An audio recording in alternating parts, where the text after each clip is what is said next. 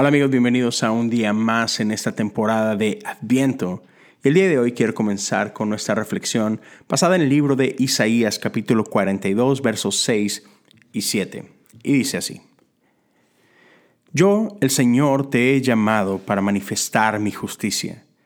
Te tomaré de la mano y te protegeré, y te daré a mi pueblo, los israelitas, como símbolo de mi pacto con ellos, y serás una luz para guiar las naciones abrirás los ojos de los ciegos, pondrás a los cautivos en libertad, soltando a los que estén en calabozos oscuros. Me encanta. ¿Y de quién está hablando aquí el profeta? Me encanta cómo empieza en el primer versículo de este capítulo 42. Miren a mi siervo, al que yo fortalezco. Él es mi elegido, quien me complace. He puesto mi espíritu sobre él él hará justicia a las naciones. ¿Te recuerda de alguien?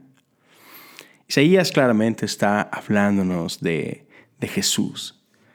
Y me encanta porque nos dice que Él viene como siervo, pero viene a manifestar la justicia de Dios. No solamente eso, sino que abrirá los ojos de los ciegos, pondrá libertad a los cautivos. Estas son las buenas nuevas. Esto es el Evangelio. Y creo que a veces en el día a día, en lo, sabes, en lo apresurado de, nuestro ritmo de vida, a veces olvidamos que, somos prisioneros de nuestros ídolos, que corremos por el mundo ah, persiguiendo eh, estas estas falsas ideas. adoramos ídolos porque creemos que en ellos podemos encontrar la libertad que tanto anhela nuestro corazón. Y lo único que pasa es que nos damos cuenta que los ídolos, igual que el pecado, prometen mucho y no entregan nada. Así que eh, tenemos que llegar a este, a este punto en el que tenemos que rendir nuestros ídolos, cualquiera que sea riquezas, orgullo, fama, poder, ah, lo que sea. Tus ídolos se pueden ver de mil formas. Y hay veces que hay cosas que parecen buenas o pueden ser buenas, pero las levantamos a, este estatus de, ídolo que, que, jamás tendrían que llegar, ¿no? Pero somos recordados de que aún a pesar de esto, aún a pesar de la injusticia que vemos día a día, a pesar de a veces la, maldad misma en la que nos encontramos porque estamos persiguiendo estos ídolos y, y no nos importa que nos llevamos de encuentro con tal de lograr lo que queremos lograr, ¿no es cierto?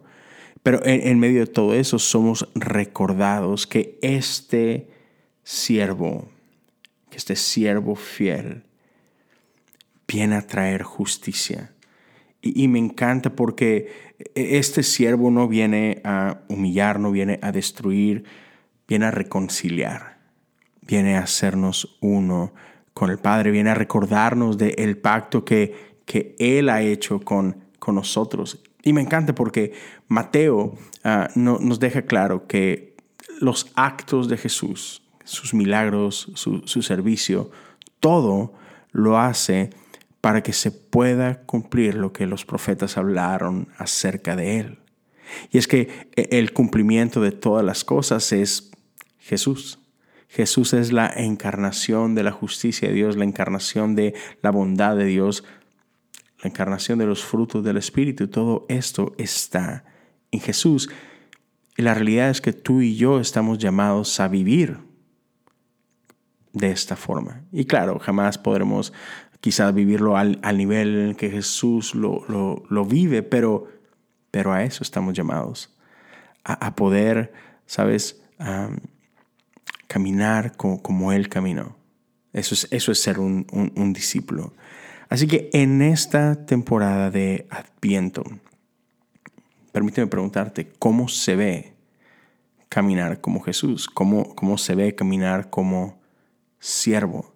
¿Cómo se ve rendir nuestros ídolos, renunciar a ellos y simplemente seguir a Jesús.